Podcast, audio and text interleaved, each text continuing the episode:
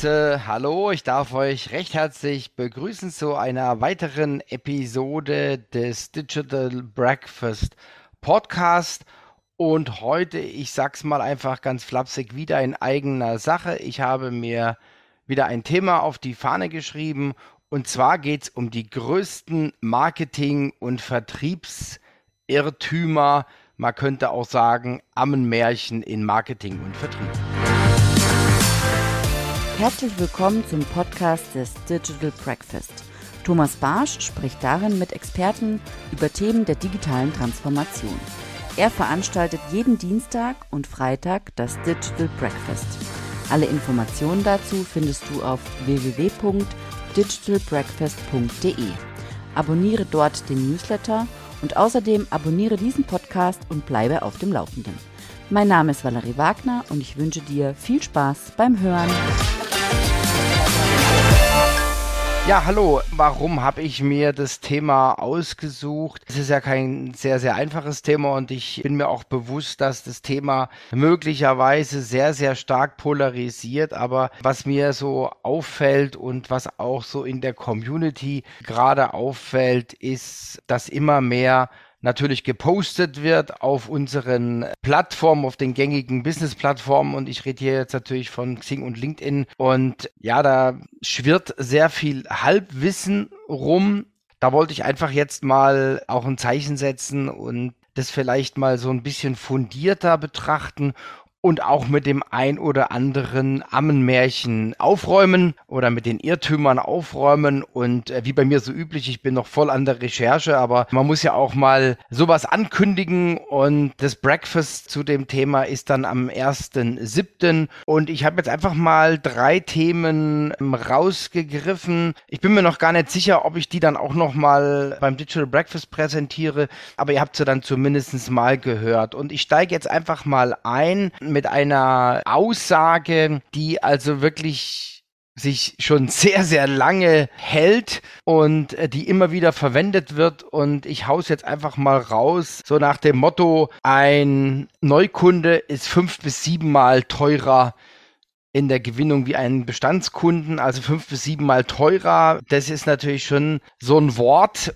und ja, das heißt, man soll natürlich die Bestandskunden pflegen. Das ist auch alles richtig, aber diese Aussage, fünf bis sieben Mal teurer, die ist schon sehr, sehr alt oder vermeintlich alt. Und mir geht es jetzt einfach auch ein bisschen um die Grundlage, um die wissenschaftliche Grundlage, wo kommt die her? Und als ich 2019 mein Buch veröffentlicht habe, das kennt vielleicht der ein oder andere, Stand der Digitalisierung im B2B Neukundenvertrieb, da habe ich genau diese Aussage gesucht. Ja, ich wollte es einfach wissen, wo ist die Quelle?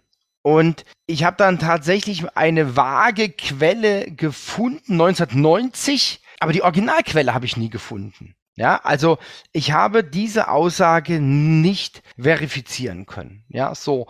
Das heißt, diese Aussage ist immer mit Vorsicht zu genießen. Ja, dazu kommt, dass äh, auch Erfahrungen gezeigt haben. Also wenn ich jetzt zum Beispiel mal den Automotive-Bereich nehme, der ist vielleicht auch ein bisschen speziell, aber ich will es einfach ansprechen.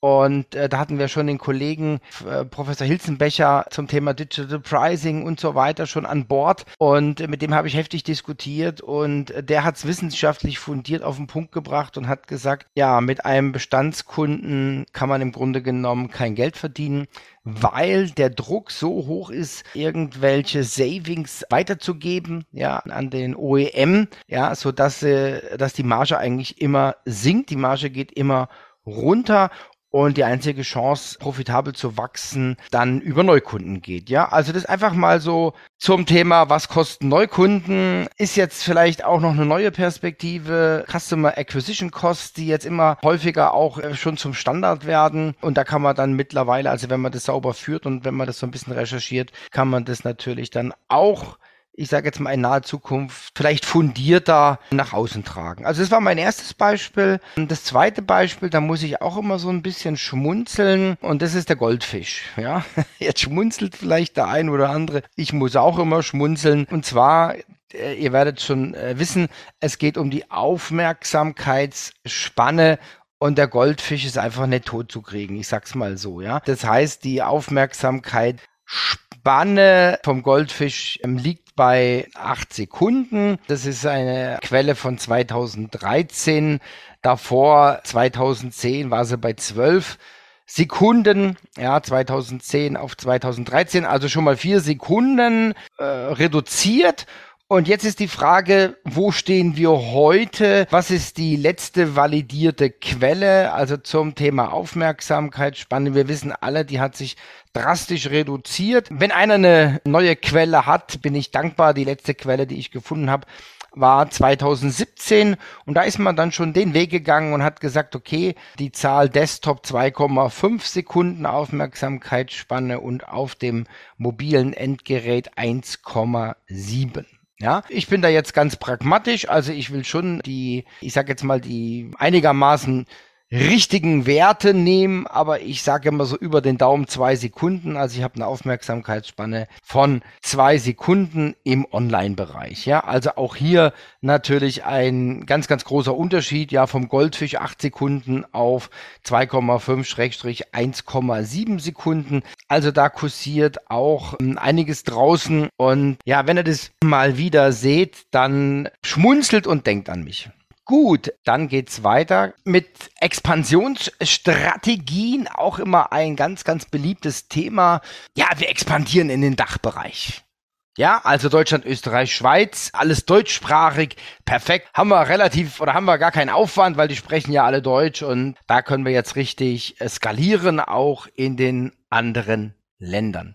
Ich sag's mal ganz ordinär und flapsig Bullshit. Ja, absolut Bullshit. Ich habe es zweimal erlebt und musste da meine Wahrnehmung auch korrigieren. Also einmal am eigenen Leib, als wir mit meinem Startup in der Schweiz unterwegs waren und wir dann mit einem Schweizer Partner gesprochen haben, mit dem wir quasi das Schweiz-Geschäft aufbauen wollten. Und der hat uns dann sofort mal den Kopf gewaschen, ja, und hat gesagt, was, was ist ein Angebot? Ja, also die Schweizer kennen in Anführungszeichen kein Angebot, sondern die Schweizer sagen, wer weiß es, ich bin gespannt.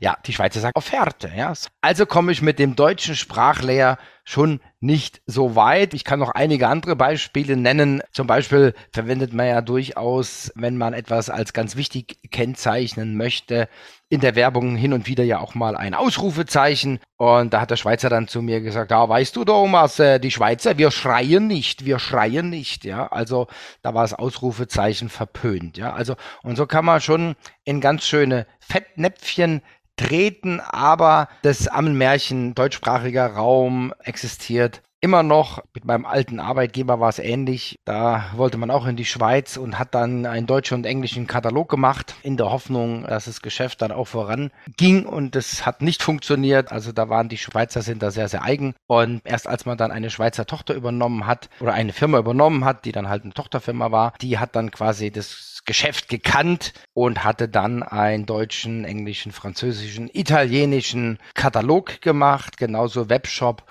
und das Ganze dann auch noch in Schweizer Franken.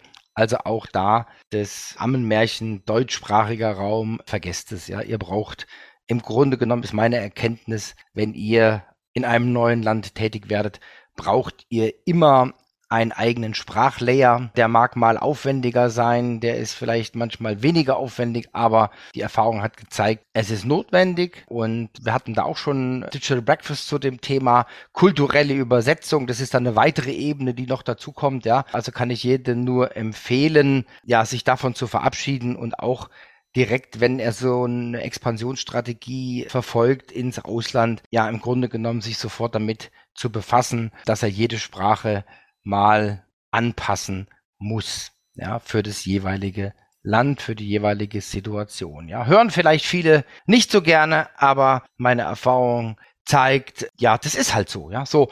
Das waren jetzt einfach mal drei Beispiele, ich will nicht sagen aus der Hüfte, ja, aber einfach mal drei Beispiele, die ich hier mal so kurz darstellen wollte und auch zum Anteaser nehme für das Digital Breakfast am 1.